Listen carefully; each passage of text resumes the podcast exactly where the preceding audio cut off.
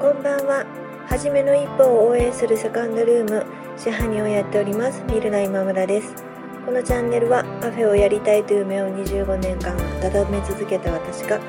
楽しいこともへこむこともたくさんあるカフェオーナーライフをゆるゆると配信しています。あなたの初めの一歩の背中を押せる一言がお伝えできたらなと思って作っています。本日もよろしくお願いします。お商売なので売り上げを伸ばすとか利益を増やすとか集客をするっていうのはもちろんなんですけれどもそれと同じぐらいがももっと意識してやっていることがあります。それは食材ロスをなるべくゼロに近づけるっていうことです。それをすごく意識するようになってから私のお店食材のロスというのがほとんど出なくなりました。食材ロスというのはそのまま損失につながるのでもちろんその食材ロス出さない方がいいっていう経営的な数字のこともあるんですけれどもそれよりも、え、なぜロスが少なくなったかというと、え、食材のロスは生産者さんに対する最大の侮辱だと考えるようになったからです。すごく前に、え価格は経緯の代名詞っていうお話をさせていただいたことがあって、材料が自分の手元に届くまでの、まあ、生産者さんのご苦労とかを考えたら、それに見合うだけの価格をつけないと、すごく失礼に当たるんじゃないかっていうふうに、まあ、考えたことがあります。まあ、考えたことがありますとか、まあ、ずっとそういうふうに思ってるんですけれども、で、そんなふうに思ってる材料をロスで簡単にゴミ箱に捨てちゃうって、価格をちゃんとつける以上に、まあ、侮辱してるよなっていうふうに思ったんですね。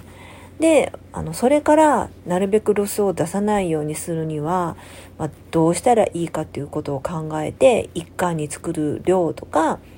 まあ、メニュー組みとかで、まあ、どれぐらい冷凍できるのかとかそういうことを考えるようになって結果的に、まあ、ロスが少なくなっていったっていうことがあります。まあ、もちろんお客様の、まあ、ご協力とかももちろんありますけれども、まあ、そういうふうにしてロスが少なくなっていったっていうのがあります。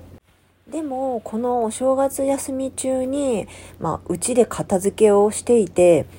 まあ、ちょっと断捨離、断捨離というか、まあもう単に片付けですね。まあ、片付けをしていて、結構日用品もこれ使わないよなと思って捨てたものが、まあ多かったんですね。で、燃えないゴミを、まあ今日捨てに行ったんですけれども、ふっと私お店ではあんなにお残しとかロスにはすごくこうナーバスになっててもうそれはお店に対する侮辱だとか生産者さんに対する侮辱だとか思ってる割にはこうやって日用品結構捨ててるよなと思ったら日用品だって生産生産者さんがいるわけで、えー、それは何も食べ物に限ったことじゃないし、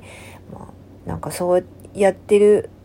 自分がなんかこうちょっと矛盾してたなと思って、まあ、日用品的なものもやっぱり同じように考えないと、えー、無駄になったりするんだなっていうふうに思いました。目の前に置かれているものを作ってくれた方の自分には見えない努力をきちんと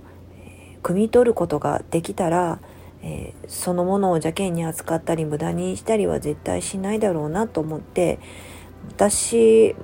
お客様に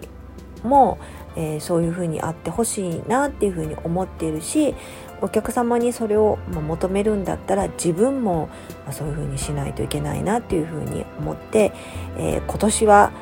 食材だけではなく消耗品とか日用品とかそういうものもえ、きちんと大切にして、えー、無駄なものを買ったりとかどこに行ったかわからない収納の仕方とかをしないで